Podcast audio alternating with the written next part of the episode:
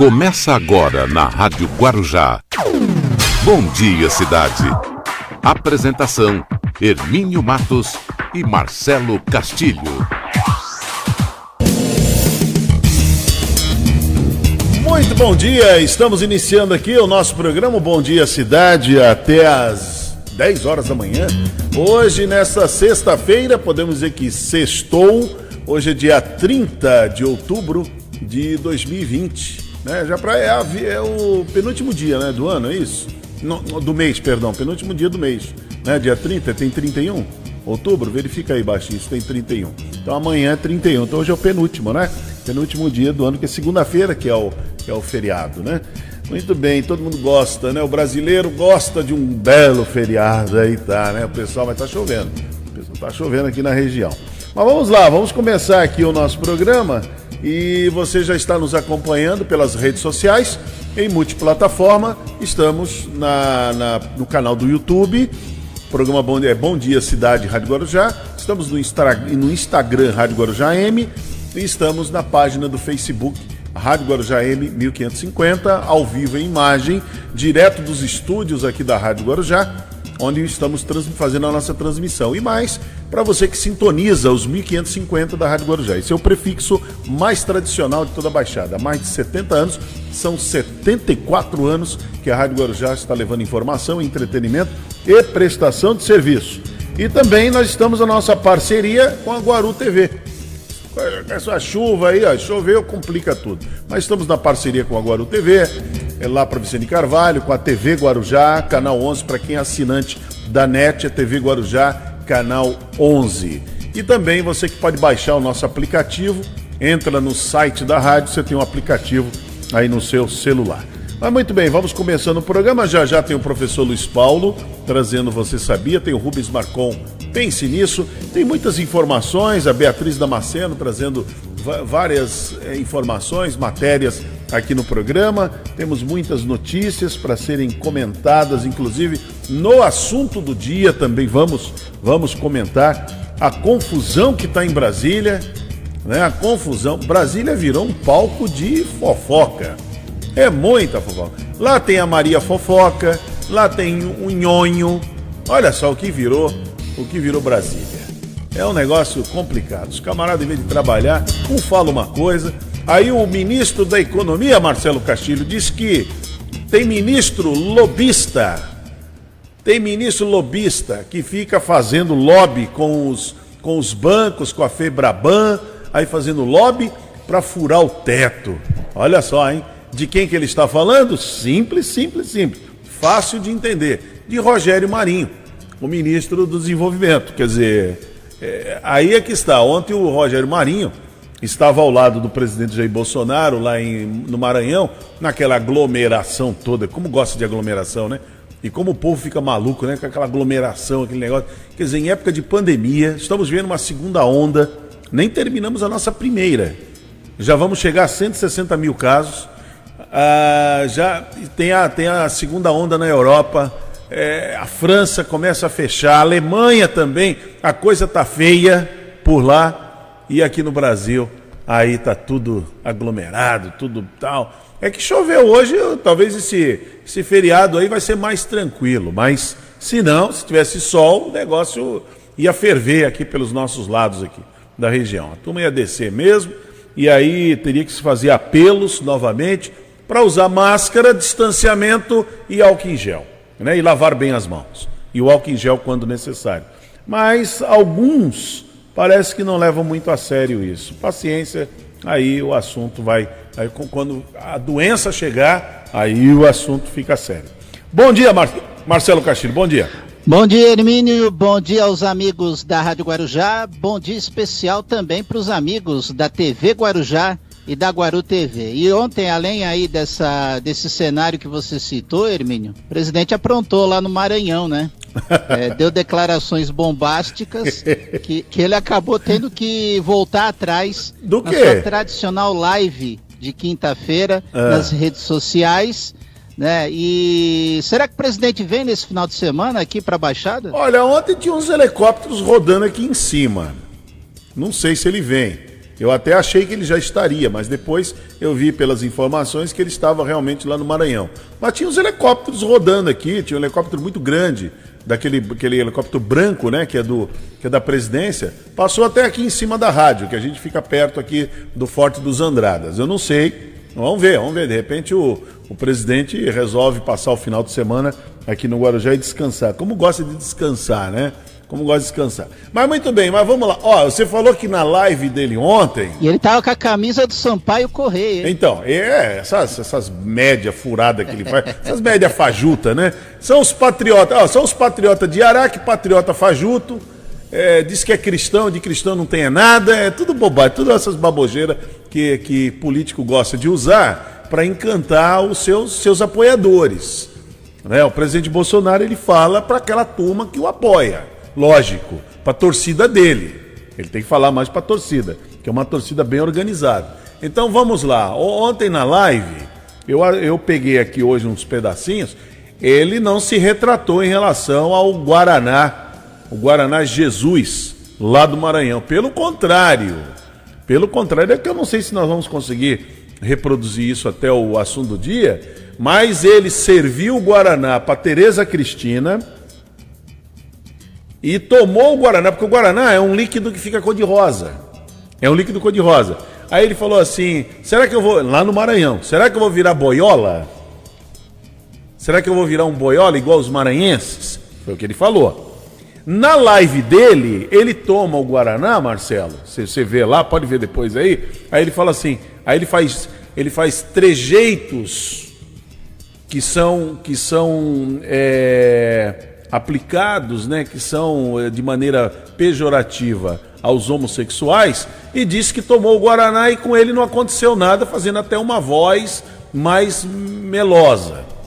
Foi isso que ele fez. Eu não senti, e dá aquela desmunhecada. Eu não senti nada. E ele pede para Tereza Cristina, ela, ela toma o Guaraná, ela fala assim, e ele vira para ela e diz assim: "E aí, fala um pouco aí, a voz ficou grossa?" Olha como ele foi, como ele foi sem educação e grosseiro, né? Sem freio moral. Porque a Tereza Cristina é uma senhora, né? Mãe de família, uma senhora, ministra, além de tudo uma ministra, ministra de Estado. E o presidente se comporta dessa maneira. Lógico, os bolsonaristas, todo mundo aplaudindo, achou aquilo lindo, mas é uma falta de compostura do atual presidente. Aí ele disse: Eu comigo, o Guaraná não fez nada, e desmunhecou. E virou para Tereza Cristina e falou: E você, Tereza? Você por acaso engrossou a voz? Fala grosso aí, fala grosso, quero ver, fala grosso aí. Aí, tá vendo? O Guaraná não fez nada. Quer dizer, é uma brinca. É, é, é esse tipo de brincadeira que a gente escuta em botequim, campo de futebol, poço de gasolina, sabe?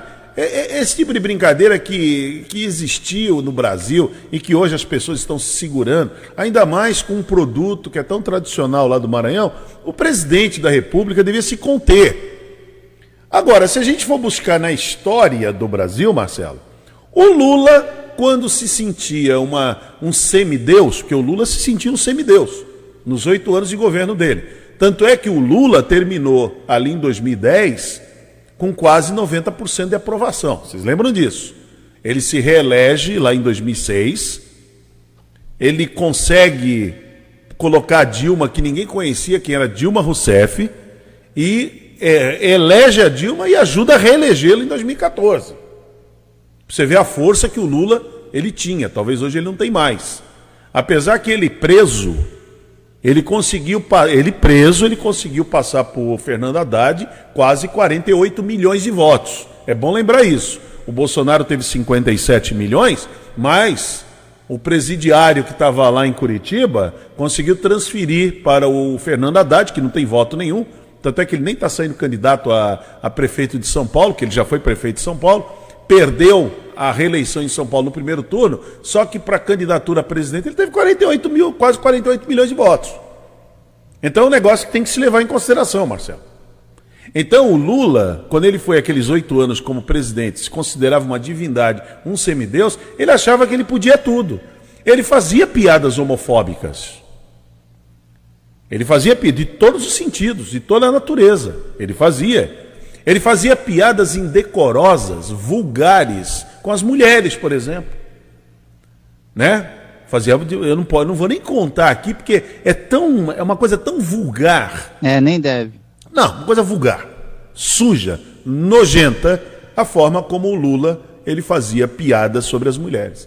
E o Jair Bolsonaro, seguindo o, o, o seu toda a, sua, toda a sua biografia, seu histórico como deputado, que ele sempre fez isso ao longo dos seus 30 anos como deputado, sempre agiu dessa maneira. Bater em mulher, não estupra mulher feia, aquelas coisas dele que ele fez e tal, e muitos palavrões, isso e aquilo. Em nome, em nome de ser militar. É, não é porque ele é militar. Não é verdade. Eu conheço, nós conhecemos muitos militares que são pessoas assim de um freio moral que é, é impressionante. É impressionante. Militares de alta patente. Então não pode pegar assim, ah, o Bolsonaro ele é assim porque ele é militar. Não é verdade. Seria a mesma coisa dizer que um radialista ou um jornalista truculento, vou dar o um exemplo, vai, o Datena. O Datena é truculento. Agride lá todo mundo e tal. Ah, não, é porque ele é jornalista. Não é verdade. Não é verdade. Isso não, não é a verdade. Essa é a característica daquele jornalista. Não é uma característica que está em todos os jornalistas. Entendeu? Então tem que ver. Então a característica do Jair Bolsonaro é uma característica que não está em todos os presidentes, todos os chefes de Estado. Alguns são mais contidos. Ah, mas pelo menos ele é honesto. Ó, a honestidade ela cabe com uma pessoa educada. Por que, que uma pessoa educada, de bons modos, de respeito ao próximo, um verdadeiro cristão, ele não poderia também ser honesto? Por que não? Quer dizer que então, com, a, com o carimbo de ser honesto, ele se dá o direito de fazer o que ele faz? Só porque ele é honesto? Honestidade, ainda mais dentro do poder público, é obrigação. O dinheiro por não é ser dele. Honesto, a pessoa não tem limites. É não, isso? e outra coisa, Marcelo. Sabe por que tem que ser honesto no poder público? E não tem que ter reverência pela honestidade no poder público? Porque o dinheiro não é dele. O dinheiro não é dele. É simples assim. Se o dinheiro é seu, você pode comprar apartamento, você pode fazer rachadinha. Ó, oh, você quer fazer rachadinha com teus funcionários? Por exemplo, se o dono da Rádio Guarujá aqui quiser fazer rachadinha, é problema dele. A empresa é dele. Desde que ninguém se incomode, desde que ninguém se sinta violentado com isso, né? Ele pode fazer. Agora, no poder público, não. O dinheiro não é dele. O dinheiro vem dos contribuintes. É simples assim. Então, então tem uma. Tem uma Como é é, Hermínio? Gerir o dinheiro público também é um ato de honestidade. É, tem, tem, uma, tem uma, uma coisa aí, uma inversão grande de valores né, em relação a isso. E ontem, só para a gente fechar essa questão aí, então ontem eu, eu, vi esse trechinho da live, depois eu vou mandar aqui para o Alif, mas a gente consegue. É bem, é bem, no começo, né? É bem no começo. Ele falando ali, é uma coisa horrorosa. Vamos passar isso no assunto do dia. Ele dizendo para Tereza Cristina para ela beber o Guaraná e falar grosso. Vamos ver se o Guaraná conseguiu transformar você.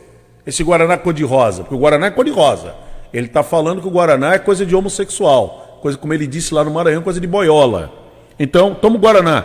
Ô Tereza, que a Tereza é mulher, você fala, falou grosso, quer dizer, ela, ela se tornaria uma, uma pessoa homossexual. Então, fala grosso aí, fala grosso. Porque comigo, aí ele fez os trejeitos afeminados, ó, comigo não aconteceu nada, aí o Guaraná. Lembra o ano passado com o Sérgio Moro? Estava o Sérgio Moro e um outro ministro, acho que era o Tarcísio. Aí ele fala assim para o Sérgio Moro: Sérgio Moro, agora você se levanta, sai daqui, é, troca de lugar com. Acho que era com o Tarcísio. Ele falou assim: mas vocês gostam de fazer troca-troca? Nós passamos aqui no programa. Lógico, os bolsonaristas aplaudem, gostam disso. Não fazem isso em casa, né? Eles não fazem isso em casa. Na casa deles eles não fazem isso, eles não praticam, sei lá, né? Estou aqui chutando. Eu acho que uma pessoa de bom senso, que valoriza de fato a família, que tem os valores e tal, não vai fazer uma coisa dessa. A gente até nem brinca assim com os amigos. É, você tem que tomar cuidado. Esse tipo de brincadeira não cabe. Aí ele falou, então levanta Como é que é? O que está preso dentro de mim eu solto para fora. É. Dentro do, do meu ambiente, não. Então, mas aí ele falou isso. Sérgio Moro, levanta aí, troca de lugar com o Tarcísio. E, mas, mas vocês já fizeram troca-troca? Vocês gostam de fazer troca-troca? Quer dizer, é uma coisa assim, sabe, uma piada nojenta, um, não cabe, até porque foge à liturgia do cargo como presidente. É isso que nós estamos falando. Foge ali. Porque se fosse o homem comum, Jair Bolsonaro, ninguém falaria nada. Apenas diríamos que ele é um mal educado, um sem educação, sem modos e tal. E pessoas assim, ninguém quer perto, né? Já viu que, que você não quer no teu convívio pessoas sem educação? Você não convida para ir na sua casa almoçar, jantar, num churrasco, uma pessoa desagradável sem educação. Uma pessoa que conta piadas o tempo todo, sabe? Piadas chulas, vulgares, você não convida. Ninguém quer. Mas como ele é presidente da República, fica aí uma turminha é, batendo palma e tal, e ovacionando. E ele acha que ele pode. Porque o povo ri. Eu fiquei com dó da Tereza Cristina, ela ficou ali totalmente, dá para ver a cara dela, ela ficou, ela dá aquela risada amarela e tal, e, é porque ele é o chefe, e se caso de, de, de desagradá-lo, ele vai mandá-lo embora. Tem aquele negócio, ele é vingativo. Porque gente assim também é vingativo. Né? Gente assim é vingativo. Então é isso aí, é isso que está acontecendo. Então, lamentável, o homem ele foi lá em, foi lá em Maranhão, no Maranhão, foi muito bem recebido. Aí resolveu fazer uma brincadeira dessa, uma brincadeira que, que não cabe. Ele poderia muito bem conhecer a história do Maranhão, penso eu. Conhecia a história do Maranhão, coisa que eu acho que ele não conhece, e fazer uma brincadeira, que se fosse fazer uma brincadeira, algo relacionado aos maranhenses. Mas não assim, esse Guaraná aqui, Guaraná, Guaraná cor-de-rosa aqui, Guaraná de boiola. Se eu tomar esse Guaraná, eu vou virar um, um, que nem maranhense, vou virar boiola que nem maranhense. Isso ele falou lá. Aí depois na live ele disse que a Tereza Cristina se tomasse, ela falaria grosso. E ele não falou fino. E ele não desmunhecou. Quer dizer, é um negócio, é um negócio realmente sujo, é uma coisa nojenta. E lá no Maranhão, Hermínio, ele tem outro desafeto político, é. né? Que é o governador Flávio Dino. Também. É nojento, é uma coisa muito, muito nojenta. Mas já que você tocou no assunto, Marcelo, antes da gente abrir com as com as manchetes, com, com as manchetes do, do, dia, tem aqui, olha, é, não é fácil não. Ser um bom gestor não é brincadeira, né? A gente está falando de gestor, de. Você vê aqui no Guarujá, por exemplo, é, o Guarujá passou durante muitos anos uma sangria muito grande, ainda continua até hoje, a questão dos precatórios. E aí houve uma decisão, uma decisão do Supremo que aí os municípios têm que pagar o precatório, né? Então a cidade do Guarujá está pagando aí os precatórios, né? Está pagando os precatórios, não tem, não tem jeito não. Então é, foi determinado pelo Tribunal de Justiça de São Paulo o pagamento de 9 milhões e meio em precatórios. Quer dizer, não é, é herança de outros, de outras gestões, de outras gestões, né, de outros gestores então, essa gestão, agora, você vê, numa situação, numa pandemia como essa, numa crise econômica como essa, a cidade ela é obrigada, por força de lei, a pagar um precatório. Isso é todo mês. Então, são, são decisões equivocadas que foram tomadas no passado que causam os impactos significativamente agora, impactos negativos, é, lamentável, de maneira lamentável. Então, a atual administração ela está cumprindo com essa decisão judicial, pagando esses precatórios. E isso envolve a questão da gestão pública. Isso envolve ser um bom gestor. Para que, logicamente, uma cidade como Guarujá ou qualquer outra cidade, quando sai do cofre público um valor significativo como esse, alguma área vai sentir. Então é importante que você que está nos acompanhando agora, então saiba disso. A atual a atual administração está pagando por falta de boa gestão do passado. Algum lugar vai faltar. Algum lugar vai faltar esse dinheiro. Mas tem que cumprir. Tem que cumprir. Não é fácil, não. Mas muito bem, Marcelo, vamos em frente aqui. Vamos 8h28. Já já o professor Luiz Paulo está aí. Vamos com as manchetes do dia. As principais manchetes do dia. Muito bem, vamos lá com as principais manchetes do dia. Olha, é, lá na Praia Grande, ladrão finge conhecer jovem para invadir e assaltar a casa dela. Zona do euro reage após tombo histórico e cresce 12,7% no terceiro trimestre. Golpista usa foto de jogador de futebol morto para anunciar venda de celular na web. Economias europeias recuperam parte das perdas com a pandemia. Castramóvel de Guarujá abre cadastro para animais de dois bairros. Alemanha cresce 8,2%, alta histórica, após queda recorde de 9,7%. Olha, o Castramóvel aqui em Guarujá vai estar atuando na Vila Edna e também no bairro da Cachoeira. Então vocês podem aproveitar aí para castrar os animaizinhos. Olha, cemitérios e igrejas da Baixada Santista têm programação especial para o Dia de Finados. Como foi dito aqui na abertura, Bolsonaro se desculpa após piada com o Maranhão e o PSOL aciona o Ministério Público por homofobia. É, eu não vi desculpa naquilo. Eu vou passar daqui a pouco aí. Eu não vi desculpa. Essa, essa manchete aí tá meio esquisita. Eu não vi desculpa. Ele manda a ministra tomar o Guaraná e pergunta se ela fala grosso. E ele dá uma desmunhecada e diz que nada aconteceu com ele. Ele não vi ele pedindo desculpa, não. Pelo contrário, ele reforça o tema nessa live. Essa manchete aí, estão querendo dar uma passada de pano? Não sei não. Não é isso que está na live. A live foi outra coisa. Ele reforçou a, a questão preconceituosa e de mau, de mau gosto vulgar que ele fez lá no Maranhão. Ele reforça na live. Uma outra manchete. Veículos da Prefeitura de Praia Grande são recolhidos por questão judicial. Alcolumbre quer novo regimento por reeleição. Instituto Mar Azul promove mutirão de limpeza de praia neste sábado. Brasil cria em setembro 313 mil empregos.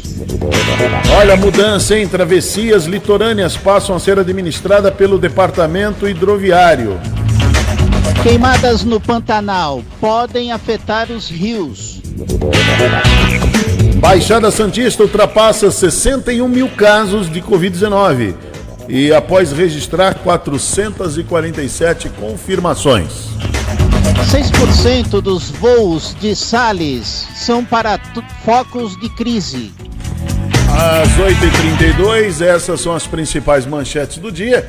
O Bom Dia Cidade já começou, direto dos estúdios aqui da Rádio Guarujá, para as nossas plataformas digitais canal do YouTube, Instagram, Facebook, pelos 1550 da Rádio Guarujá, o prefixo mais tradicional aqui da região, e também pela Guaru TV e pela TV Guarujá Net, canal 11. Bom dia, cidade.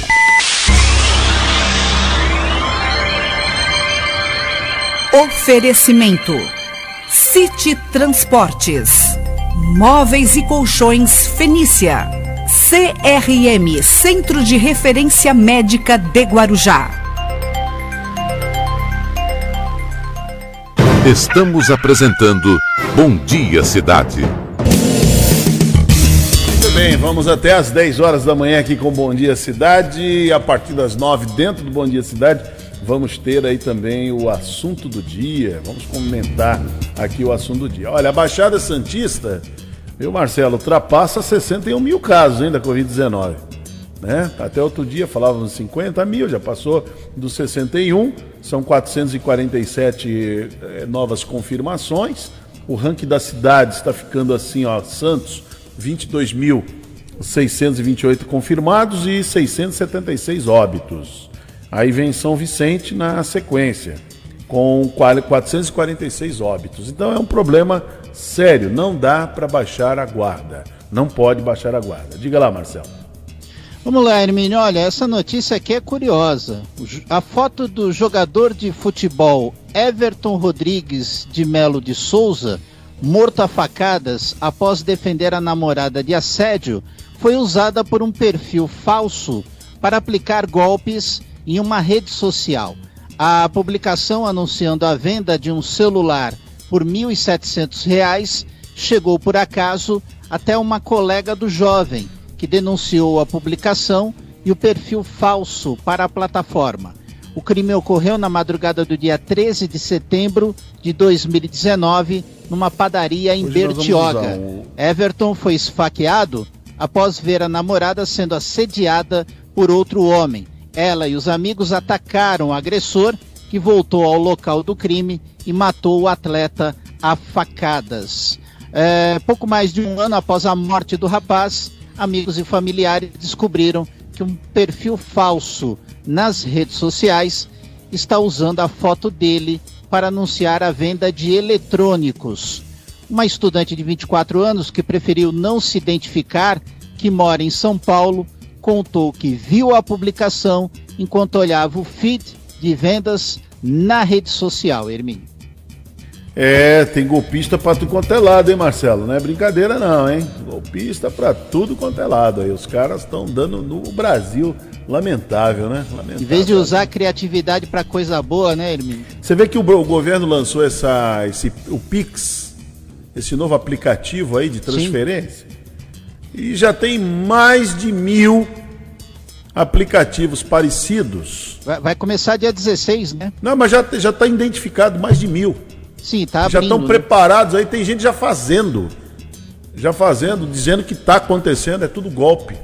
Que coisa, hein? É muito é, é triste, mas lamentável, é assim mesmo. Olha, o, antes de chamar o professor Luiz Paulo, só para avisar aqui aos nossos amigos que nos acompanham que o Castramove de Guarujá inicia na próxima semana a distribuição de senhas para castração gratuita de cães e gatos nos bairros da Vila Edna e Cachoeira, entre os dias 3 e 5 de novembro. Começa agora na terça-feira. Então serão realizados 360 cadastros, sendo 120 por dia. A distribuição ocorrerá lá na Escola Municipal Francisco Figueiredo, que é na Tancredo Neves, ali na Santa Clara, sempre às 10 horas da manhã. Então, conforme a administração municipal, a prefeitura, ela, ela informa, o atendimento será feito por ordem de chegada. O morador interessado, então, deverá ser maior de 18 anos, levar um documento de identidade e um comprovante de residência.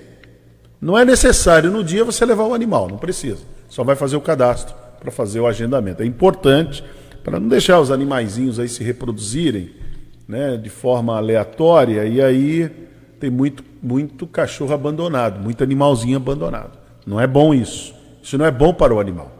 Né? Isso não é bom. Isso é uma coisa. Você vê eles, eles abandonados por aí, revirando lixo, doentes e tal. Então não, não é legal. Não é legal ter. E tem também a saúde do animal, né? É, não, não, é legal. Não é legal ter esse tipo de, de, de atitude, não. Tão importante. Então vai lá, faz a castração e, e pronto. E você curte o seu animalzinho, né? Pelo tempo que ele viver ao seu lado, você vai curtir o seu animalzinho aí. Muito bem. Vamos chamar o professor Luiz Paulo? Vamos lá, não você sabia.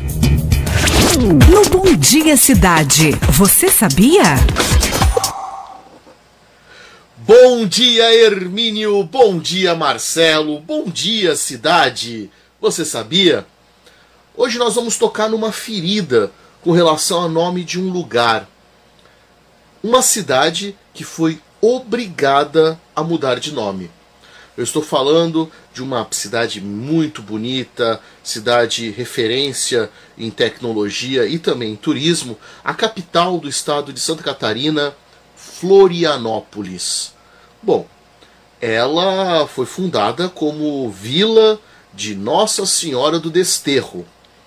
Apesar de todos chamarem de só Desterro, é, o nome não tem nada a ver com aquela situação da punição que alguns portugueses recebiam de serem desterrados, né, irem ao desterro. Não, tem a ver com o, a saída dos é, judeus, do êxodo dos judeus que ficaram desterrados ou sem terra.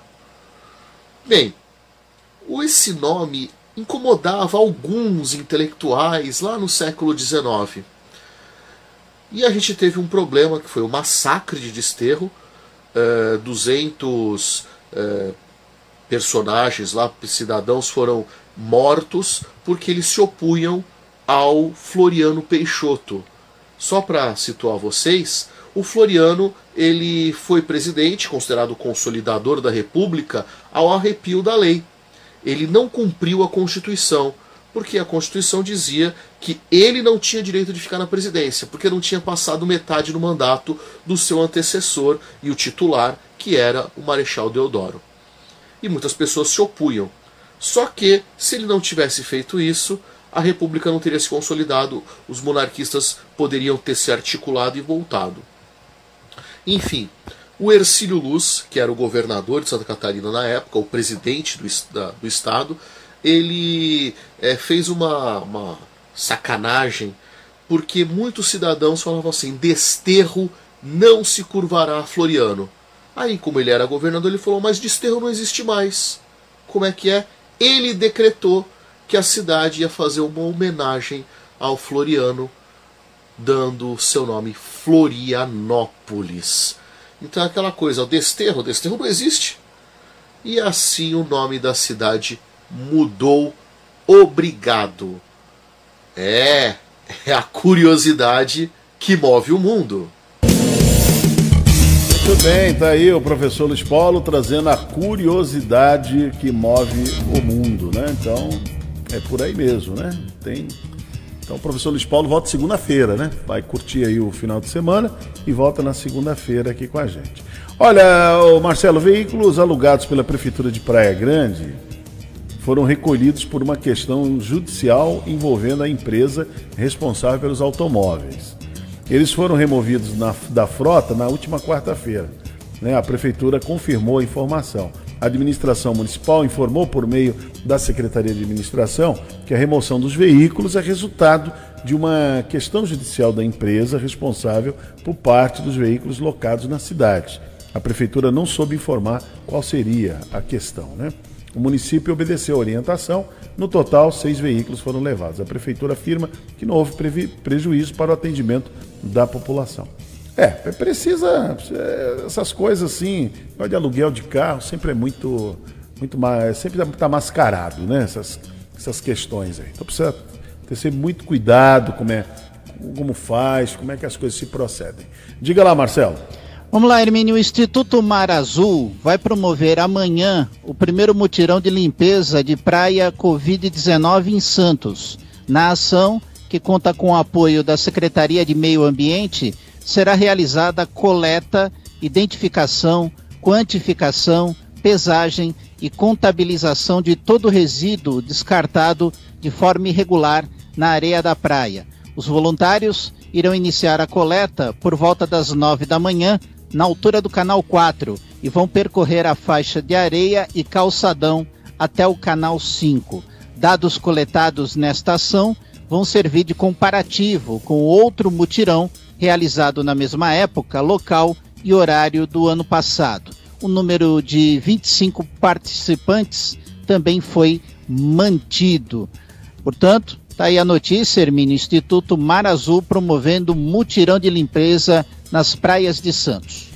Muito bem, olha, e o Departamento Hidroviário, órgão vinculado à Secretaria Estadual de Logística e Transporte, assume a partir de 1 de novembro as oito travessias litorâneas do estado de São Paulo. Já era assim, né? Eu me lembro, né, Marcelo? Eu me lembro, desde garoto, as pessoas diziam, ah, eu trabalho no DH, né? DH, que era Departamento Hidroviário. Vai no DH. Então, sete dessas travessias entre as cidades da Baixada Santista do Vale do Ribeira. A transferência está fazendo parte aí do processo de extinção da Dersa. O governo aí de João Dória vai acabar com a Dersa, hein? Começou lá em 19. Olha aí. Então a mudança não terá prejuízo ao serviço prestado à população. Conforme explica o governo estadual, o DH irá manter os serviços e ações implantadas pela atual gestão, incluindo o programa de reformas e manutenção, responsável pela entrega de 11 embarcações modernizadas ao sistema. Ainda o governo ele diz que já iniciou o processo de concessão das travessias com a contratação aqui da Fundação Getúlio Vargas, que irá definir a modelagem desse processo. O edital de licitação está previsto para ser publicado em dezembro de 2020. O objetivo é que o sistema seja concedido no primeiro semestre de 2021. A concessão, segundo é, comunica o governo do estado de São Paulo, irá modernizar todo o sistema, fazendo mais agilidade e conforto aos usuários. É, vamos lá, Marcelo, é trazer, modernizar, trazer mais agilidade e conforto aos usuários. De que maneira? Vai colocar mais balsas, balsas modernas. Balsas novas? Seria isso? Balsas modernas? Ou vão fazer é. reforma? Que eu me, aquele me engana que eu gosto, né? para inglês ver. É muito e complicado. E tem aquele negócio, né? O, o, nosso clima, ele, ele provoca também a deterioração é. dos equipamentos, né? É, o ideal, isso, né? o ideal seria uma provoca. O ideal seria uma travessia, né? Um túnel ou ponte. É. Isso há muita, muitas décadas atrás. Já deveria ter começado isso aqui na, na Baixada, né? Principalmente entre Santos e Guarujá, mas porém Todavia, contudo, então, vivemos. Se, segue o que tem, né? né? Vivemos dessa maneira. Parece que eles. Não sei, acho que ele, eles acham que o, que o, que, o, que o usuário gosta de fila, né? Ficar na fila esse tempo todo. Sei lá, é uma coisa gosta esquisita. de ficar parado no meio é do uma coisa muito né? esquisita. E por sua vez também os usuários vão para a fila. Enfrentam a fila. É esquisito. Porque olha, a hora que aquilo ali parasse de, dar, de, de ser rentável, pode ter certeza que já há muitas décadas o governo já iria mudar. Mudaria. É só parar de, de ser rentável. Que é rentável, né? Fazer o quê? Mas muito bem, vamos em frente. Vamos, deixa eu apresentar essa matéria, ficou muito legal, que a Beatriz Damasceno fez para nós, sobre a Praia da Enseada, que ela agora tem câmeras, não são radares, são câmeras de monitoramento. Vamos acompanhar.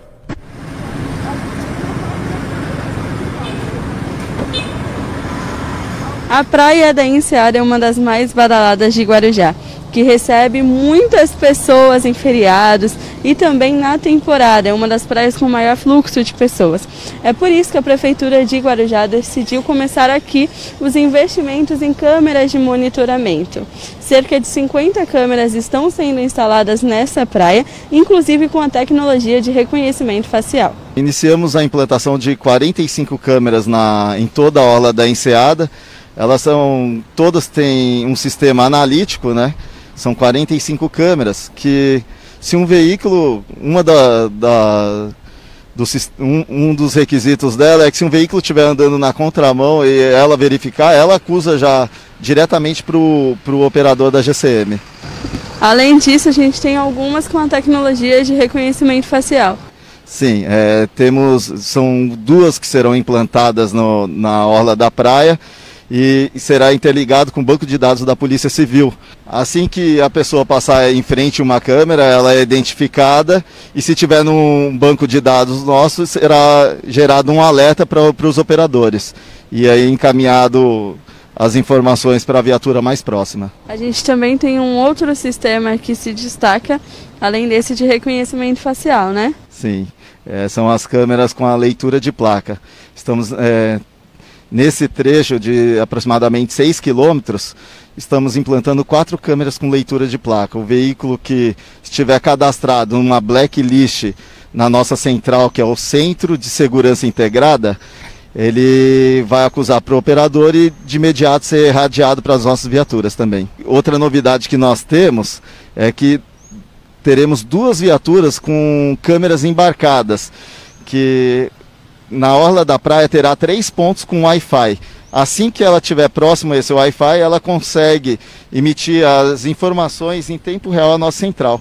E terá um tablet de 7 polegadas em, em duas viaturas, onde ela próxima desse Wi-Fi ela consegue monitorar as câmeras da cidade. Muito bem, então é importante, importantíssimo, né? A Praia da Enseada, além de estar iluminada, está com câmeras, monitoramento, isso gera segurança. É isso aí, 8h49. Bom dia, cidade.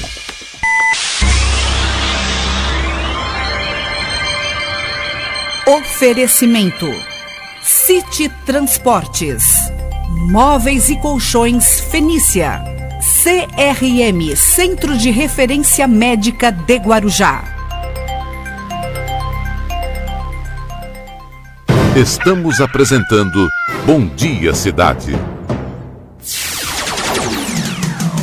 Vou ficar na Guarujá, sempre ligado com você. Rádio Guarujá AM, a primeira em sucesso. Rádio Guarujá. Guarujá. Empreender é um dos grandes desafios de Guarujá. E comigo na prefeitura, você empreendedor vai ter um parceiro Vamos criar o Balcão do Empreendedor, que dentre outras atividades vai fortalecer o Banco do Povo e possibilitar menos burocracia para acesso a crédito junto a esse banco. No dia 15 de novembro, para endireitar a nossa cidade, vote 10. Guarujá com mais orgulho. A pesquisa Ibope 2018 comprovou mais uma vez. De ponta a ponta, só deu Guarujá M. Primeiro lugar em toda a Baixada Santista. Mais de 2.800 ouvintes por minuto. Em Santos, São Vicente, Guarujá e Vicente de Carvalho, Praia Grande e Cobatão. Tá todo mundo sintonizado na Rádio da Família. Obrigado.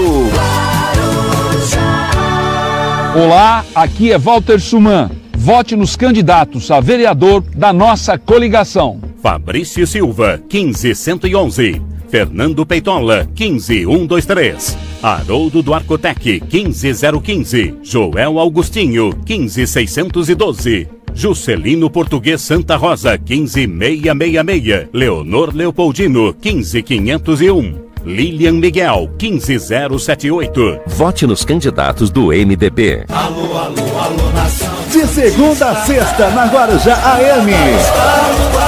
A melhor equipe de esportes da Baixada Santista. O comando Capitão Paulo Alberto. Alô, alô, nação Santista. Não há distância que nos separe. Tradição é tradição. Os bons tempos estão de volta. Radar Esportivo. O tricampeão da Baixada. De segunda a sexta, das 17h30 às 19 horas, aqui na Guarujá AM, 1550 kHz. Deixa comigo, torcedor do Brasil, vestindo a camisa da Guarujá 1550. Mais uma. Guarujá AM. Estamos apresentando Bom Dia Cidade. Muito bem, vamos com Bom Dia Cidade até as 10 horas da manhã. Deixa eu trazer agora aqui o, o Rubens Marcon, nosso life coach. Pense nisso. No Bom Dia Cidade, pense nisso, com Rubens Marcon. Bom dia, Hermílio. Bom dia, Marcelo. Bom dia, Aleph. Bom dia a todos que estão nos ouvindo e todos que estão nos vendo. Não sei se a vida é curta ou longa demais para nós, mas sei que nada do que vivemos tem sentido se não colocarmos no coração das pessoas. Muitas vezes basta ser colo que aconchega, braço que envolve, palavra que conforta, silêncio que respeita alegria que contagia, lágrima que corre, olhar que acaricia, desejo que sacia e amor que promove. Isso não é coisa do outro mundo, não. É o que dá sentido à vida, é o que faz com que ela não seja curta nem longa demais, mas que seja intensa. Pense nisso, sorria e me dê aquele bom dia. Muito bem, Rubens Marcon voltando na segunda-feira aqui com a gente no Bom Dia Cidade com Pense Nisso. Ó, Marcelo, você fez uma entrevista no Rotativo foi muito esclarecedora com a Terezinha, Ana Terezinha Plaça, né? Sobre a Isso. questão da vacinação. E é interessante, aquilo que ela falou realmente agora vai prosseguir. As campanhas de multivacinação e vacinação contra sarampo e poliomielite que terminaram ontem foram prorrogados até o dia 13 de novembro aqui no Guarujá. A decisão foi tomada pelo governo de São Paulo, então vai, vai continuar, né? Vai, vai continuar. É importante, é importante isso, né? Campanhas de vacinação são prorrogadas até o dia 13. Nesse tempo em que muita gente está querendo desqualificar a eficácia da vacina, né? É importante enfatizar, é. né? A importância da vacinação. É, e o público-alvo é para, para o sarampo, público de 6 meses a 49 anos, que ainda não se imunizou. Deve comparecer a um dos 20 postos de vacinação aqui da cidade, para ter a carteira de vacinação avaliada pelos profissionais de saúde. Até o momento, 14.148 munícipes já receberam a dose. O público-alvo alvo contra a poliomielite é, conta com 17.177 crianças em todo o município, sendo a meta de imunização de, no mínimo, 95%. Então a campanha está sendo realizada de forma assim indiscriminada para as crianças de 12 meses a menores de 5 anos, que serão vacinadas contra é com a vacina oral, né? Da, aquela chamada gotinha. Então tá aí. Então é importante. Você lembrou bem, Marcelo? E, é, e é, importante essa vacina da poliomielite porque é uma das é, doenças que a, a, vacinação, né, a cobertura vacinal, ela ainda não chegou no, no, limite desejado, né? Então é importante enfatizar essa vacinação. É, você, você lembrou bem aí que é, nós estamos vivendo um, tempos assim sombrios mesmo, as pessoas. Essa discussão sobre vacina, se vacina é do Dória, é da China, é de Marte, é de Vênus e tal. Essa Absurdo bo... isso. Essas bobagens, bobagem, bobagem, atrás de bobagem. A vacina da AstraZeneca, por exemplo, que a Fiocruz, Fiocruz, Fiocruz está trabalhando, vem os insumos e da matéria-prima da China também. O, o Hermínio, vai suspender a vacina de Oxford, então? Então, é da China. Entendeu? Não tem jeito, não tem saída. Tudo que você usa é da China. A maioria, por exemplo, tudo. A, ma a maioria né, das coisas que a gente usa é da China. O Brasil é um grande parceiro da China, precisa da China. Entendeu? Precisa, Isso o Brasil... que eu não entendo, Hermínio. É um negócio absurdo, é uma coisa, coisa assim, sem, não tem lógica. Eu vejo dessa maneira, não tem lógica. É aquela velha, a, o, o velho termo que eu estou usando, que já está ficando velho mesmo, que é a esquizofrenia ideológica. Isso está prejudicando o Brasil. Começou em 2018. Na realidade, começa um pouco antes, começa lá em 2013, lembra? As manifestações de 2013? Sim, sim, que tinha como pano de fundo os 20 centavos. 20 centavos da tarifa e, do ônibus. e aí saíram, quebra-quebra, a molecada saiu na rua e tal. Aí a Dilma se reelege em 2014, aí depois ela sofre o impeachment, dali em diante começa essa questão, esse, eh, essa queda de braço. E aí 2018 se intensificou ainda mais e estamos vivendo. Está ah, colhendo, o Brasil está colhendo agora. Lá em Brasília, uma guerra de, de é, chute na canela, o nível baixíssimo. O ministro chama o general de Maria Fofoca, o outro chama de Nhonho, e aí vai, vai, como é que fica essa história? Aí daqui a pouco aí o ministro diz que não foi ele que escreveu, não, não é, fui eu. Hackearam o, o, o, a plataforma dele. Só que hoje não tem mais como esconder essas coisas. Já se descobriu que o ministro Salles está tá pegando fogo lá na Amazônia, está pegando fogo no Pantanal. Ele foi passar agora esses dias de descanso, afinal de contas, está muito cansado o ministro. Ele foi descansar lá em Fernando de Noronha. E já, e já descobriram que o, o, disparo da mensagem contra o Rodrigo Maia saiu de Fernando de Noronha. Entendeu? O, o Ricardo Salles, com aquela cara de pau que ele tem, disfarçatez, ele. É, eu preciso ver se alguém usou. O ele tá me lembrando um candidato nas últimas eleições, o Peroba. É, não é possível. Tá vendo cara de pau, ele dizendo lá que. Não, eu preciso ver se foi um, alguém que usou indevidamente. Aí tá botando culpa no funcionário, né? Não, não, logicamente não irá identificar o funcionário, porque o funcionário não existe. Foi ele mesmo que fez. Foi ele mesmo que fez. Assim como ele chamou o general Ramos de Maria Fofoca. Foi ele mesmo. Não foi ninguém que fez. Foi ele que chamou e ele que escreveu o Twitter atacando lá o. É, de maneira constrangedora, de maneira pejorativa, falando com o Rodrigo, o Rodrigo Maia. É, ele, eles têm essa mania, viu, Marcelo, de culpar sempre o assessor. É o assessor.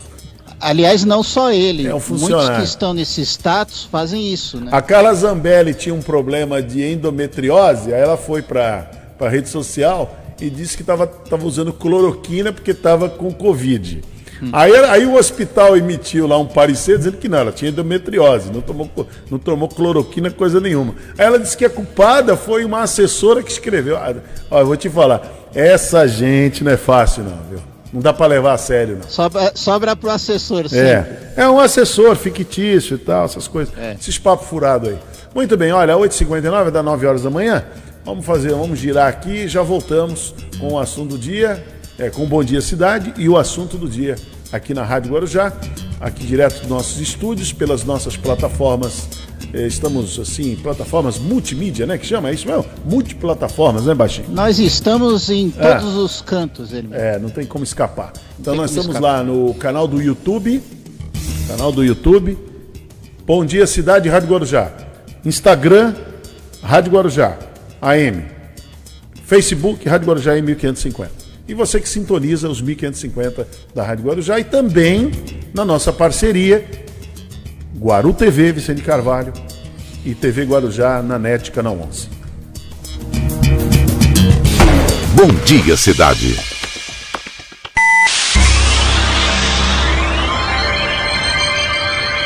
Oferecimento: City Transportes, Móveis e Colchões Fenícia, CRM Centro de Referência Médica de Guarujá. Estamos apresentando Bom Dia, cidade. Identificação.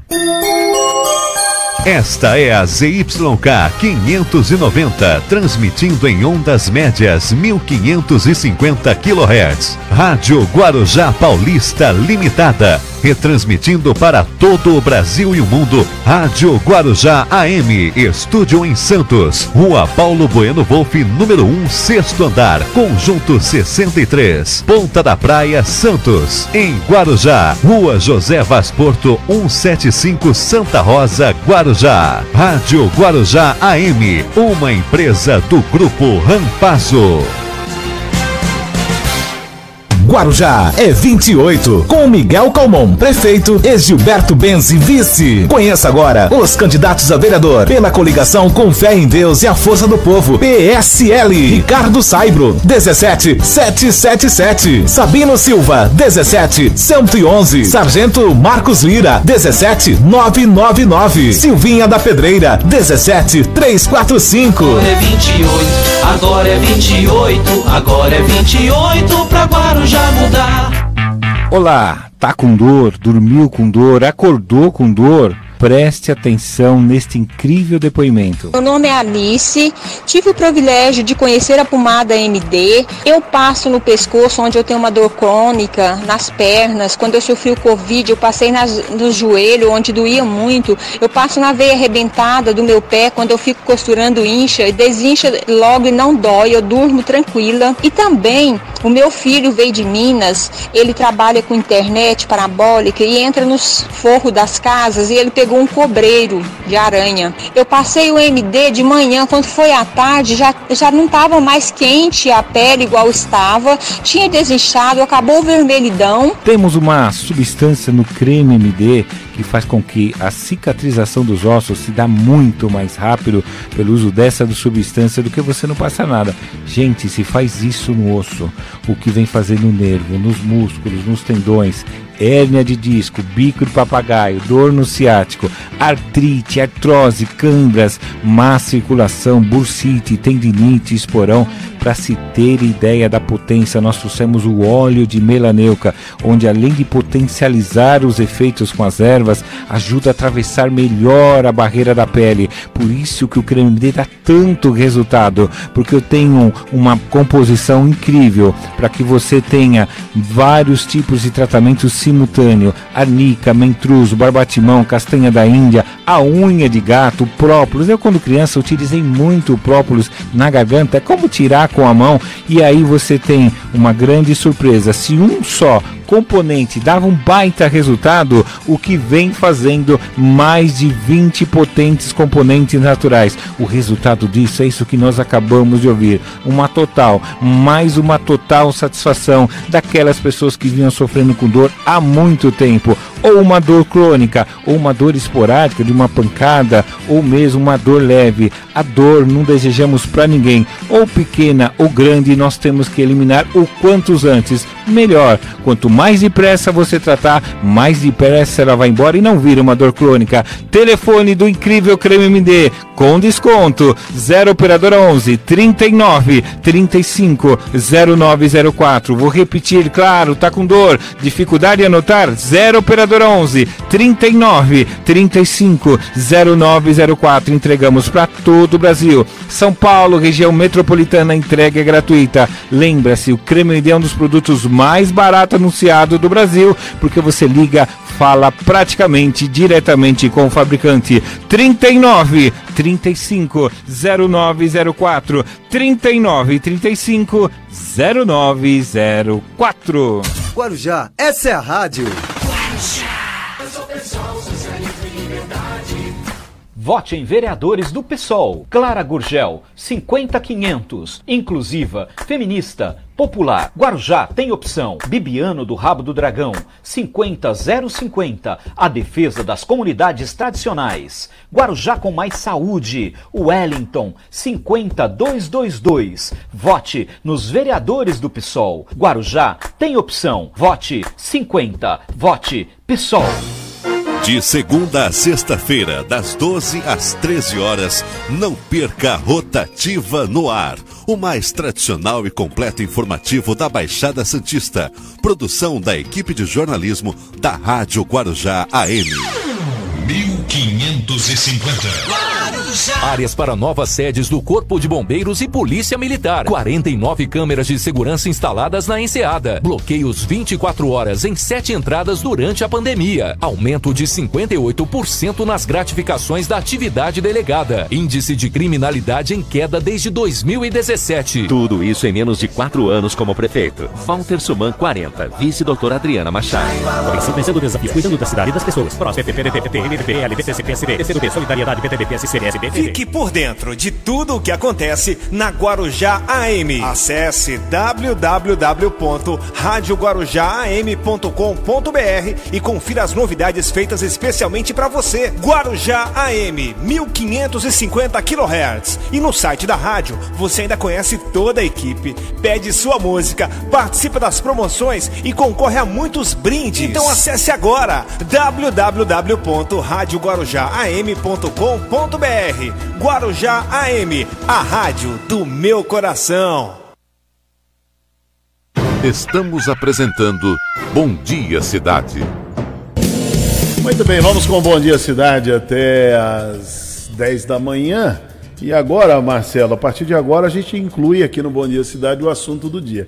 E um dos assuntos do dia é aquele que a gente abriu o programa hoje, lá às 8 horas, falando. Quer ver? Deixa eu apresentar, eu ia fazer isso um pouco depois, eu acho que o professor Luiz Paulo não consegue hoje, com essa chuva aí, as conexões ficam complicadas, né? O Brasil é um país onde isso acontece. É gozado, né? Choveu, complica tudo. Conexão ela é ventado. Duas coisas que não podem acontecer: chuva e vento. Aí a conexão pifa. E nós, pare... nós parecemos que acostumamos com isso. Não, tô, hoje a minha conexão aqui tá ruim e tal, porque tá chovendo. Ué, e a tecnologia não era para suprir isso aí? Mas não, mas e tal.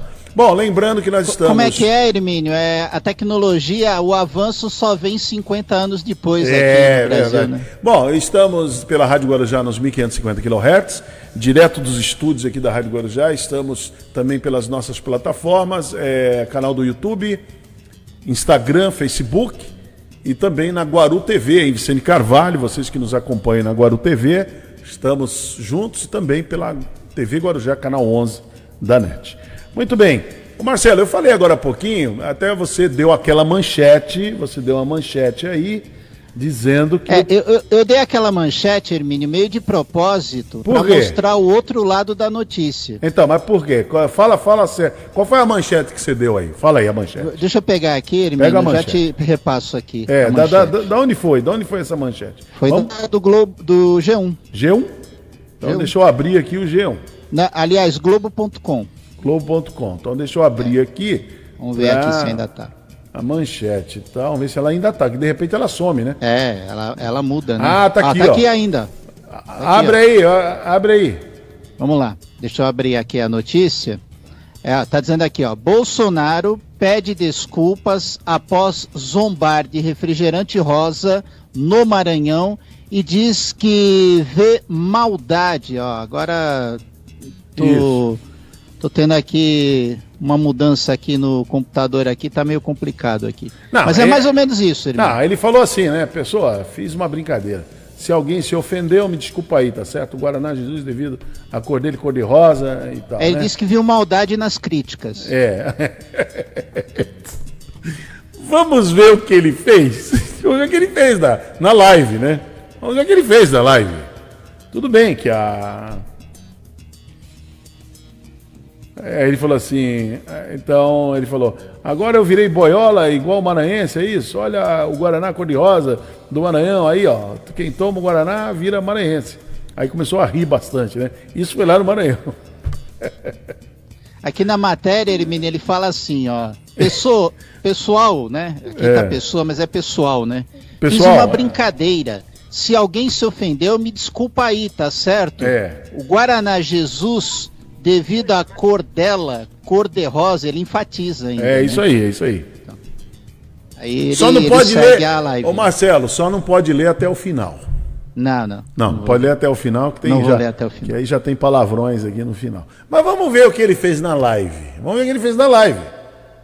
Eu vi outra coisa na live, tudo bem. Tá aí a live, Hermínio? Tá aqui. Opa. Tá aqui. A- a- O Globo, o jornal O Globo, ele colocou. Achei interessante, aí, tá vendo?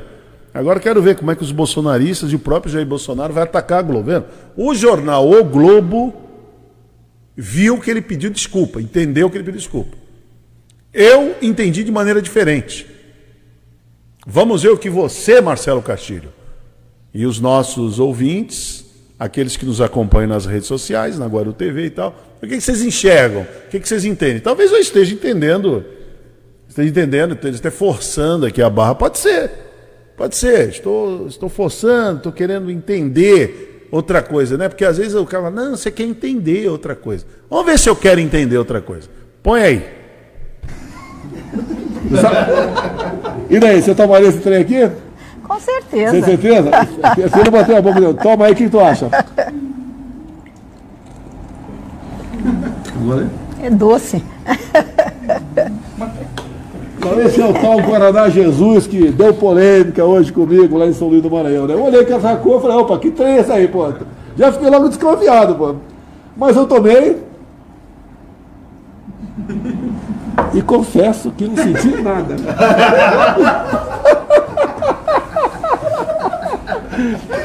É gostoso, presidente. E aí, filho? Fala grosso, fala grosso. Ah, fala grosso. Ah, que não senti nada. Vai. Não, é gostoso Ó, esse Não teve Guaraná. mudança nenhuma aqui, tudo bem. Gostei do Guaraná Jesus. Foi, com- esse foi comprado em Brasília, né?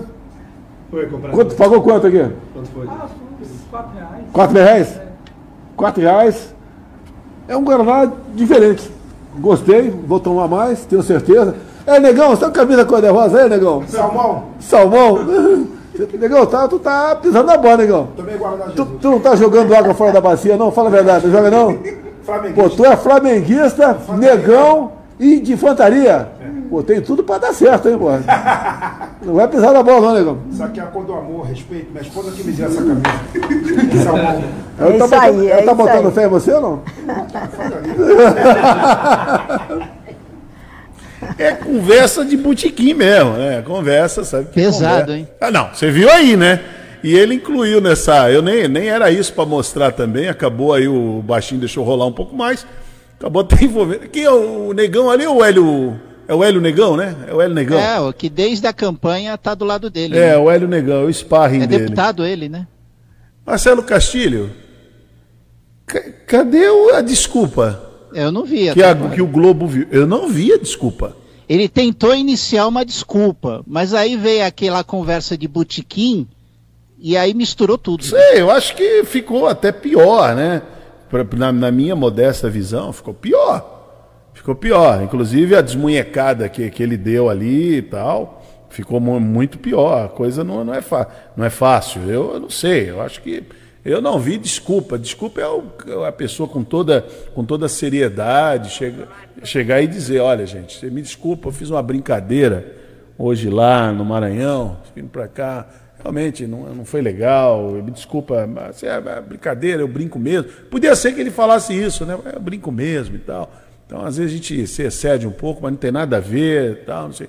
Nada, não foi nada disso. Para mim, ele reforçou reforçou aí a homofobia, no, no meu ponto de vista. O que, que você achou, Baixinho? Você que está vendo aí. Você que está nos assistindo, você que está nos acompanhando pelas redes sociais. Se quiserem comentar, comentem aí. Entendeu? O que, que você achou? Eu achei. Quer ver de novo? Põe de novo aí, baixinho. Coloca de novo aí. Põe de novo aí pra gente ver. Põe lá no ponto que Deixa eu tá. tomar um golinho Guaraná aqui, ó. E daí, você tomaria esse trem aqui? Olha lá. Com certeza. Tem certeza? Você não bateu a boca dele. Toma aí Que que ofereceu faz. pra moça, depois não deu o Guaraná pra, pra moça. É, que é faz, verdade. Faz libras, olha lá. Que falta de É delicadeza. Quer aí? Olha lá. Aí ele foi, ela foi, ela... olha lá, não deu. Esse é o tal Guaraná Jesus que deu polêmica hoje comigo lá em São Luís do Maranhão. Né? Eu olhei com essa cor e falei, opa, que trem é esse aí, pô? Já fiquei logo desconfiado, pô. Mas eu tomei Olha lá. e confesso que não senti nada. Você viu aí, né? Olha lá, olha lá. É gostoso, presidente. E daí, filho? Fala grosso, aí, fala grosso. Fala grosso aí. Eu não senti nada. Não, é gostoso Ó, esse não teve mudança nenhuma aqui, tudo bem. Gostei do Guaraná Jesus. Foi com, esse foi comprado em Brasília, né? Foi comprado. Quanto, pagou quanto aqui? Quanto foi? Ah, quatro reais. Quatro reais? Quatro reais. É um Guaraná diferente. Gostei, vou tomar mais, tenho certeza. É, negão, você tá com camisa cor-de-rosa aí, negão? Salmão. Salmão? negão, tá, tu tá pisando na bola, negão. Também Tu, tu não tá jogando água fora da bacia, não? Fala a verdade, não joga não? Pô, tu é flamenguista, negão e de infantaria. Pô, tem tudo pra dar certo, hein, pô. Não vai pisar na bola, não, negão. Olha lá. Não vai virar gay, né? Ele quer dizer isso aí, não vai virar gay, né?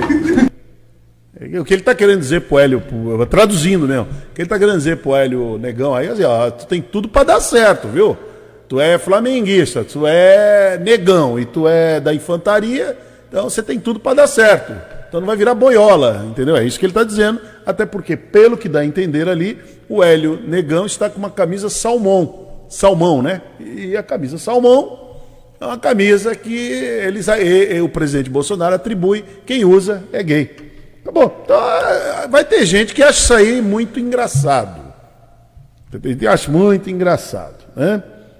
Não, mas ele é uma pessoa boa. Ele é uma pessoa honesta. Ele é uma pessoa. Ora,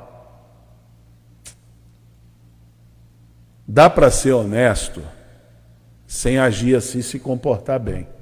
O Aleph está deixando lá, olha lá. A ministra toma e ele manda a ministra falar grosso ainda. Fala grosso aí, quero ver. Ah, Ofereceu para assessora e depois ele voltou atrás. Olha lá, põe, põe o som, aumenta aí. Eu fiquei logo desconfiado, lá. Mas eu tomei Olha lá. e confesso que não senti nada. Tá bom, pode tirar isso daí, pode tirar. Pode tirar. Isso pode ter muita graça numa roda de botequim, num campo de, sei lá, campo, nem sei se campo de futebol, onde é isso? Né? Sei lá, pode ter graça assim numa roda. Não sei nem se isso é engraçado. Isso é engraçado. E ainda mais atribuindo ao povo maranhense, porque o, o problema todo aqui, Marcelo, foi atribuído ao povo maranhense. Assim como se faz aquelas brincadeiras que o Lula também fez lá em Pelotas, fazendo brincadeira aos gaúchos. Aos gaúchos, né? Contando piadas também homofóbicas aos gaúchos. Também tem essas piadas sujas aos gaúchos. Teve um- uma pessoa que participava, não vou dizer o nome, participava aqui do, do nosso, quando era debate, ele se meteu numa confusão numa rádio lá do, do Rio Grande, é um advogado, lá do Rio Grande do Sul, e foi num jogo do Santos, foi no jogo do Santos, e ele estava, não sei em que, que rádio, ah, ele estava numa rádio de São Paulo, acho que era Trianon, se não me engano era Trianon. A Trianon estava acompanhando, estava cobrindo o jogo do Santos, era Santos e Grêmio. E aí houve lá um negócio lá, acho que o Santos perdeu do Grêmio, uma coisa assim. E essa pessoa que participava lá fez um comentário também, esperar o quê? De um time de gaúchos como esse e tal, e dali para frente os impropérios todos. É, inclusive é uma pessoa, foi, foi declarado lá em Porto Alegre, persona não grata lá. Entendeu? É complicado, né? É, eu E- tirei- E, ainda mais nos eu dias tirei de do hoje, debate. né, E Hermínio, eu que a fiz seguinte. intolerância prevalece. E eu fiz o seguinte, Marcelo, tirei do debate, simples assim. Tirei do debate. Acabou, não, não participa mais. Uma pessoa que não tem, que não tem freio moral para respeitar o outro, deveria respeitar. Né? Deveria respeitar. É uma pena, né? É uma pena. Agora, tudo isso quando vem da parte de um. eh, O que é chocante é quando vem da parte de um, de um- de um- de um presidente. Inclusive agora, na Globo News, está lá, está passando lá, ó, as críticas à piada homofóbica do presidente. O Bo- Bolsonaro, ah, virei boiola igual maranhense. Então tá lá, tá? Então lá, agora a Globo News está comentando esse assunto. O assunto que nós estamos comentando aqui está na Globo News, está na CNN, está em outras emissoras também. Pega muito mal para um presidente fazer isso. Você imagina o prefeito da tua cidade vai lá num bairro e diz que aquele bairro é um bairro de boiola. Entendeu? Usando esse tipo de, de, de argumento chulo, vulgar. Entendeu? Ima- Imagina o, o- um- um prefeito fazendo isso, o governador fazendo isso. Aí quando pega o presidente é pior ainda. Tá certo que ele fez isso a vida inteira, né? Nós estamos aqui também é chovendo molhado, né, Marcelo? O presidente, o atual presidente, quando era deputado, ele fez a vida inteira. Chutou, chutava o pau da barraca, não estava E nem não aí. vai mudar, né? É, não, acho que não muda não, pela idade que ele tem, não muda nada, não vai mudar. E, o, e a presidência da República, a liturgia do cargo também, ele, ele chuta, ele chuta para acabou. E os seus apoiadores gostam. O mais importante nessa história é assim, ó, os seus apoiadores gostam. Não praticam, mas gostam. Alguns, né? Alguns eu acredito que não pratiquem isso, mas gostam. Gostam, go- gostam desse tipo de, de- Sabe? O importante nessa história toda é que ele é patriota, ele é cristão, como é que ele é? Ele é honesto. Entendeu? Eu acho que cabe tudo isso dentro de uma Como é que é pessoa. patriota tem que discriminar o outro. Então, eu acho que cabe tudo isso, esses rótulos, cabe tudo isso dentro de uma pessoa com freio moral. Penso dessa maneira. Cabe. Ah, a pessoa é honesta, mas com o dinheiro do outro tem que ser honesto mesmo. É uma obrigação dentro do poder público. Mas, paciência, é assim que a banda toca, seu Marcelo Castilho. Então, só para quando você deu a, a manchete lá atrás, dizendo que ele pediu desculpas, eu fiquei intrigado com isso. Falei, que desculpa que ele pediu? Para mim, ele reforçou ainda mais. Para mim, no meu ponto de vista, ele reforça ainda mais o, o problema. Então, é isso que, que, eu, que eu percebi aqui. Entendeu? É isso que eu percebi. Então, é mais ou menos por, por aí. Mas vamos em frente. Ô, você conversou com a é, Márcia Persoli, é isso? É o Milton Persoli. Não, não, não, Milton, não, tem o Milton Persoli, mas É. você também entrevistou a, a Cristina Barleta. Cristina Barleta, é- secretária de Educação de Santos. Foi uma entrevista muito interessante que passamos do Rotativa no ar e vamos repetir aqui para vocês. Vamos lá. Secretária, boa tarde, seja bem-vinda à Rádio Guarujá. É Marcelo Castilho, tudo bem? Tudo bem, Marcelo? Boa tarde a todos que nos escutam, que nos acompanham. Prazer estar aqui é, com vocês. Falar de uma pasta muito importante, que é a educação, e nesse tempo de pandemia, né, garantir aí o retorno de forma segura para os alunos, né, um desafio para todos que participam dessa pasta. E, e temos aí vários temas né, para abordar com a secretária. Por exemplo, secretária, é, essa questão do aumento de matriculados na rede municipal oriundos de escolas particulares. É, isso está acontecendo também em Santos, secretária?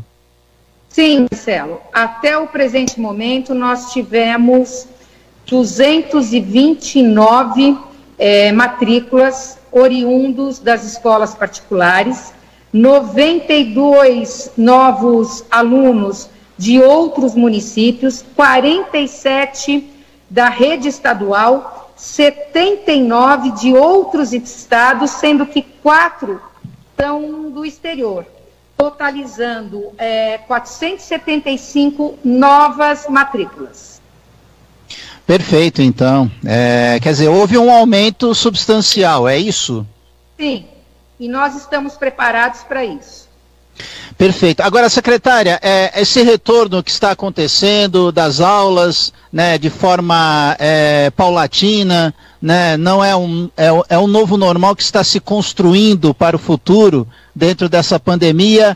O que, o que, que a, a pasta da educação teve que fazer para adaptar as escolas para receber os alunos e os profissionais? Bom, primeiramente, as nossas escolas, elas estão reabrindo para um suporte pedagógico. O nosso objetivo é atender e assistir a esse aluno que não teve conexão ou por falta do equipamento físico em suas casas, ou porque, é, dependendo da região, não tem mesmo a conexão. E pensando em atingir a todos, nós estamos distribuindo o material impresso com o mesmo conteúdo disponível no portal, por telas. Mas entendemos que cada aluno tem o seu tempo de aprendizagem e é necessário que a escola possa dar essa oportunidade por meio de um plantão pedagógico para esses alunos que têm dificuldade em acompanhar esse conteúdo proposto. As aulas remoto fazem parte das ferramentas da, do setor da educação para esse retorno às aulas também? Sim. Quando a gente tiver a possibilidade, assim que o cenário apontar para uma segurança maior, para que todos os nossos alunos possam voltar, o ensino híbrido ele continua mesmo porque hoje a legislação vigente ela dá essa prerrogativa aos pais de se manterem é, com o ensino remoto. Então a gente tem uma mescla do presencial com o remoto, o que caracteriza o ensino híbrido. Aqui na Rádio Guarujá estamos entrevistando Cristina Barleta, secretária de Educação de Santos, conosco aqui nos 1550 e também pelas redes sociais, através do Facebook Rádio Guarujá AM 1550.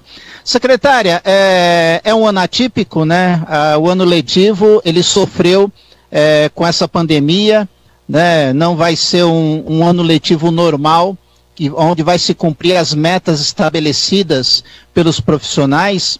E é, parece que tá, houve uma discussão no Conselho Nacional de Educação de promover a aprovação automática. A secretária é, entende que deve ser dessa forma também?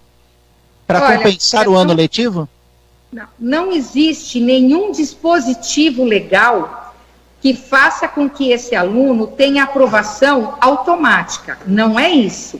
O que a legislação coloca é que o aluno ele não pode ser retido por não corresponder ao desempenho pedagógico, mas sim pela infrequência.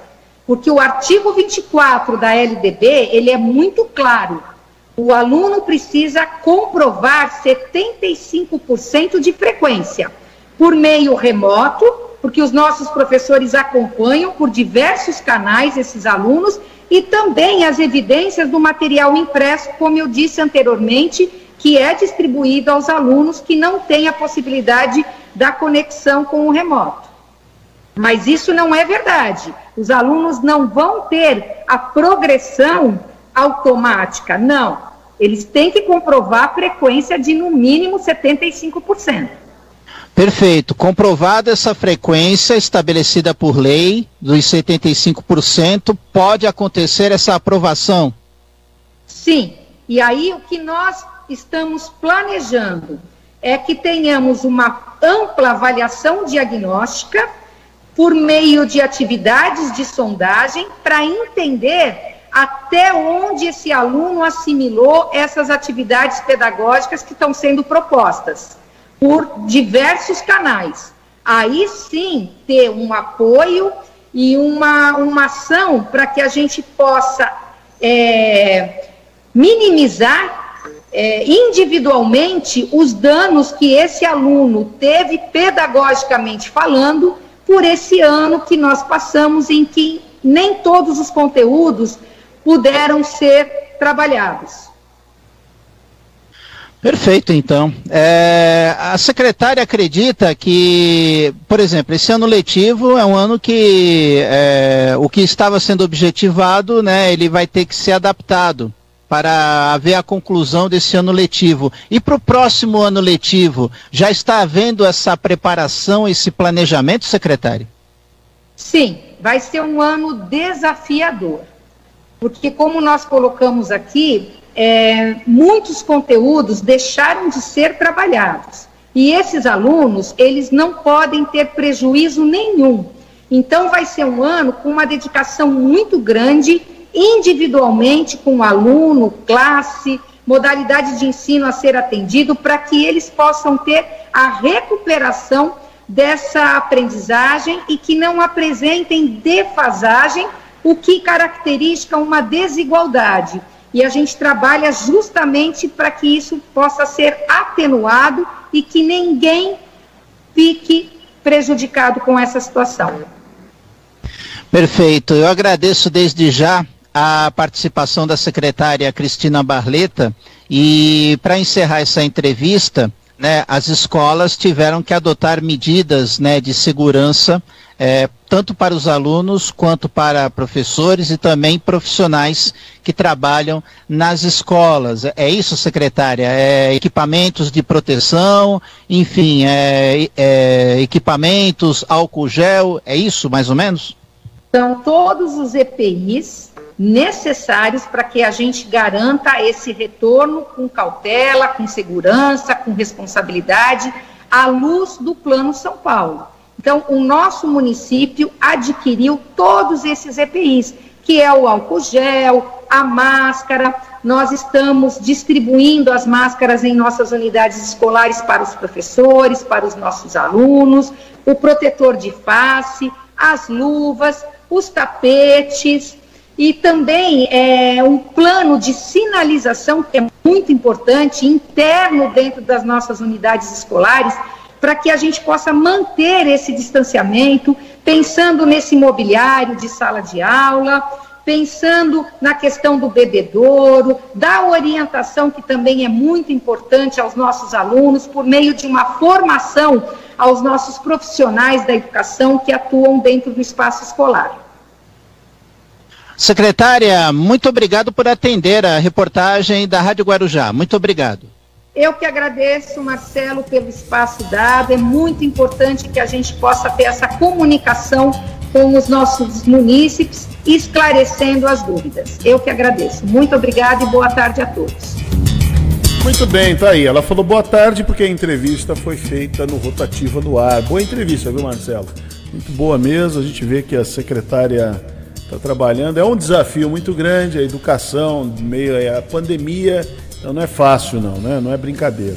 Ó, tanto é que na cidade de Peruíbe, por exemplo, que tem uma população de 69 mil habitantes, segundo o IBGE, é, e tem aqui, ela tem um desafio, porque a faixa de zero aos 14 anos, o grupo de crianças em torno de 15 mil. Olha o desafio lá em Peruíbe.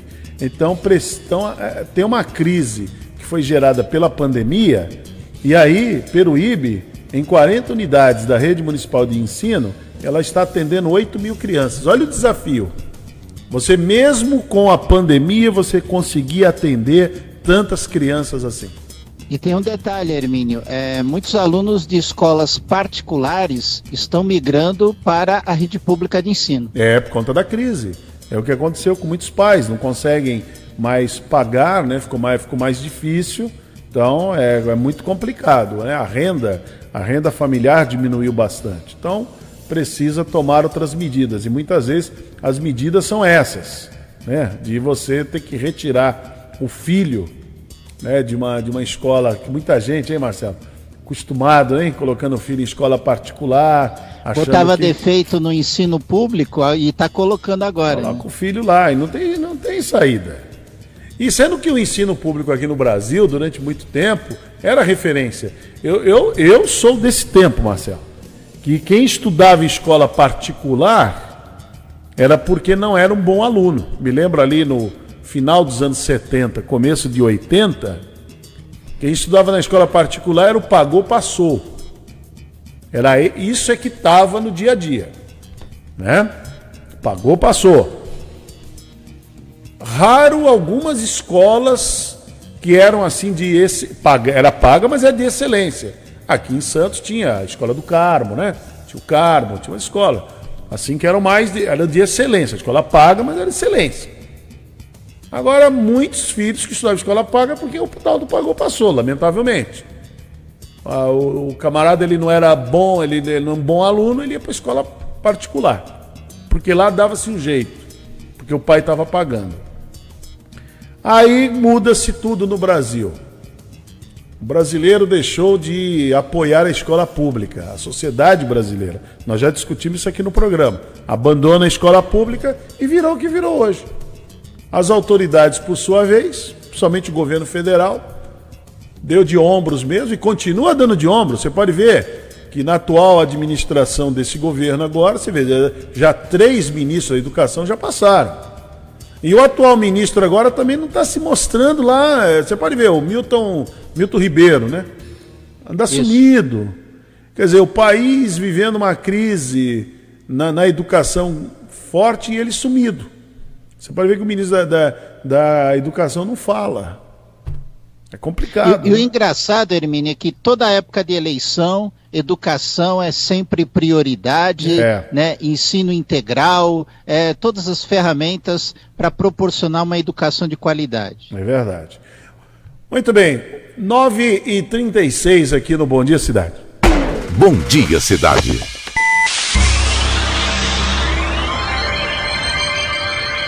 Oferecimento: City Transportes, Móveis e Colchões Fenícia, CRM Centro de Referência Médica de Guarujá.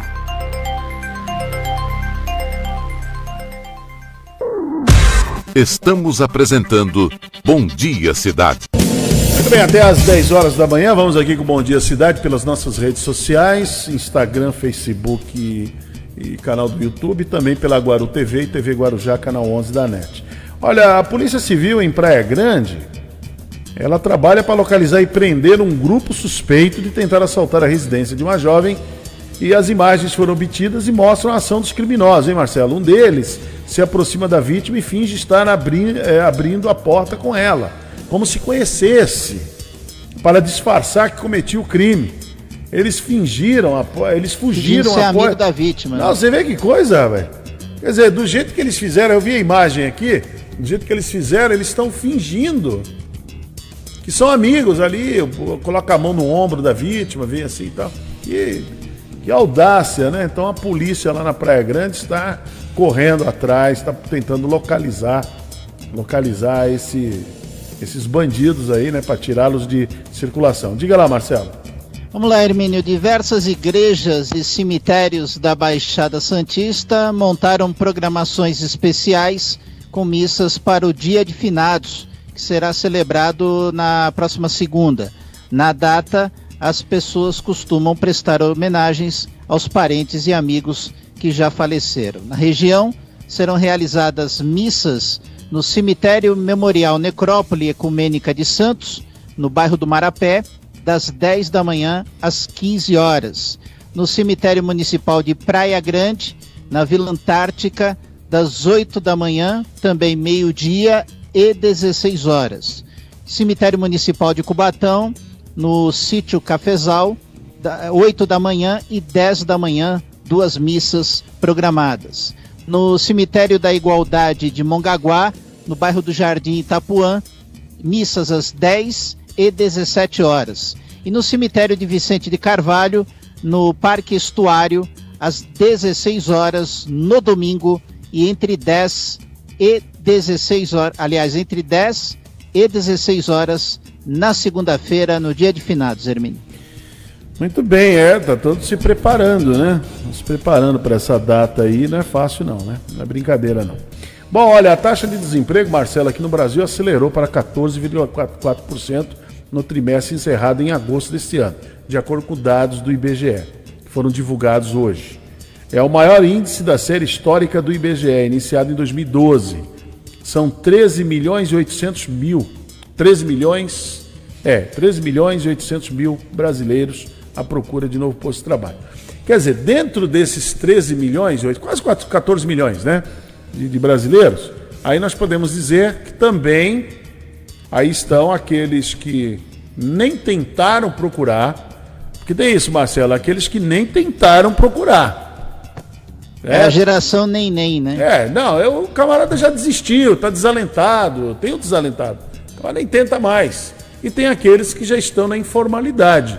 Então o Brasil é um país que tem um problema muito sério com a questão do emprego. É uma questão muito séria, porque tem o desempregado, tem o desalentado, tem o que está na informalidade.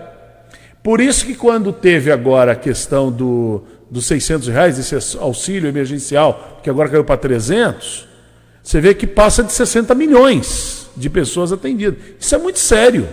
O, o Hermínio, com relação a esse auxílio, esse valor de 600 reais, essa semana no Congresso Nacional, é. o Rodrigo Maia disse que tem que destravar a pauta da, da Câmara. E ele ameaçou até colocar em votação a, a MP que regula é, a redução do valor do auxílio de 600 para 300 reais. Uhum.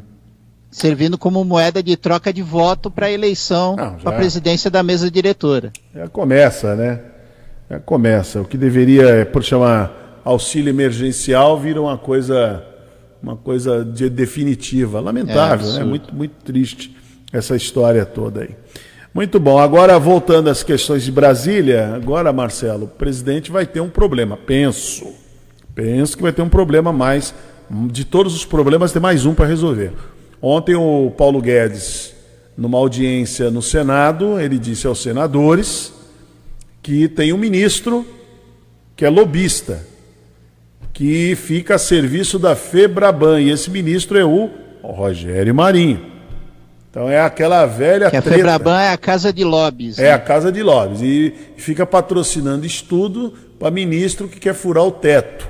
Ou seja, o ministro lobista. É complicada a coisa, hein? Tá feia a coisa lá em Brasília, hein? É, é ministro Maria Fofoca, é ministro que ataca o presidente da Câmara. É complicado o negócio, hein? Complicado. Tá, tá boa a relação, hein? Tá boa, né? Eles estão se dando muito bem, né? A conversa entre os poderes, né, em Brasília. Altíssimo nível, né? Altíssimo nível. Bom, altíssimo nível mesmo foi a sua entrevista com o Milton Persoli, que ele é o diretor da, da TESP. Diretor-geral da Artesp. Então vamos acompanhar essa entrevista aconteceu no Rotativa no Ar. Milton Persoli, diretor-geral da Artesp, conosco. É, Milton, boa tarde, seja bem-vindo à Rádio Guarujá. É Marcelo Castilho, tudo bem? Ô Marcelo, boa tarde, boa tarde a você, boa tarde a todos os ouvintes. É um prazer muito grande estar voltando a falar com vocês. Nós tivemos bastante contato quando nós estávamos na dessa lá para fornecer informações. Perfeito, então. E você traz uma boa notícia com relação a números de acidentes de trânsito nas rodovias, é isso? É, na verdade, não é uma boa notícia, né? Porque nós estamos informando um pouco do, do, do- do aumento do número de acidentes, que a Artesp fez um trabalho aí juntamente com as concessionárias, a Polícia Rodoviária, ah, sobre o aumento do número de acidentes envolvendo ah, um fenômeno que é neblina e um fenômeno que é a fumaça, né? Principalmente nesse período agora de assim, no fi- no final de- de- do momento de inverno e começo de verão e, e início de primavera e verão, isso acaba acontecendo. Você não está me ouvindo? Sim, eu estou ouvindo perfeitamente. Pode continuar, Milton. Então tá bom. Então é isso. Nós fizemos esse levantamento, ah, nós tivemos um índice de alta de 57% dos acidentes envolvendo fumaça e 22% dos acidentes envolvendo neblina. Isso no período de janeiro a setembro desse ano, é comparativo a janeiro a setembro do ano passado. Mesmo com a redução de volumes da, da pandemia, e do volume na rodovia, a gente ainda teve essa, essa notícia aí de que a gente teve esse aumento. E isso requer para a gente algumas ações mais específicas, né? Então, Milton, que tipo de ações, né, com base nesses números, nesse levantamento, você acredita que precisam ser adotadas até mesmo para que a segurança do motorista, eh, nessas condições, ela possa ser assegurada?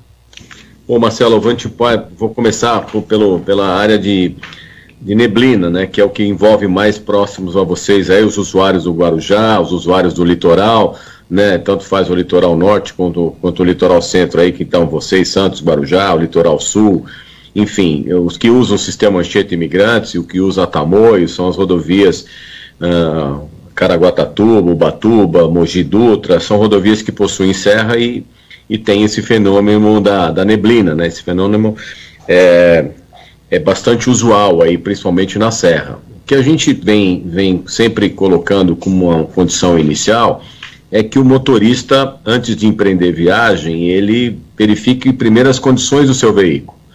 É, essa é uma, uma condição inicial dele verificar as condições do seu veículo com os itens de segurança, freio, lanternas, faróis, né, o, o uso do limpador de para-brisa, os espelhos retrovisores, enfim, todos esses itens que possam uh, comprometê-lo numa, numa, numa viagem.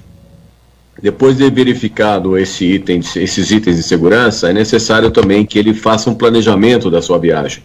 Então, tanto as concessionárias quanto a Artesp, o DR e a própria Polícia Rodoviária disponibilizem em seus sites, nos seus 0800, nos seus telefones de, de contato, nas redes sociais, também todas as empresas de, de climatologia, né, que fornecem informações do tempo, são muito atualizados. As concessionárias têm monitoramento online de toda, de toda a sua de toda a extensão da sua rodovia, então são informações que ele pode obter nas redes sociais ou, ou contato com o telefone que possa dar para ele uma condição de, de previsão de, de, saída, né? Ele, se tiver você com uma, com uma neblina, ele pode retardar, ele pode antecipar, enfim, ele também tem essa essa possibilidade de utilizar das redes sociais e desses contatos com as concessionárias e os órgãos e institutos que possam fornecer a ele essa condição de planejamento. O terceiro momento que a gente também coloca como um planejamento necessário seria para ele uh, uh, ter algumas regras de condução do seu veículo, né? Quando ele empreender a viagem, ele já recebeu, já verificou os itens de segurança, já tem uma condição de, de, de informação adequada, planejamento adequado, e ele empreender viagem for porque o fenômeno da, da o fenômeno da, da, neblina ele é muito uh, ocasional, ele, ele, ele ocorre em, em momentos que não, não, são previsíveis em alguns casos, né? Então, se ele se deparar com isso, ele tem que uh, diminuir a velocidade, andar com uma velocidade mais reduzida, né, ele, uh, ele poder abrir os, os vidros para que ele possa escutar algum, algum movimento, algum, alguma, algum sinal de alguma coisa do, do, do ambiente externo, né, ele, ele silenciar a parte interna da sua cabine, não, não se distrair com nada, uso de celular,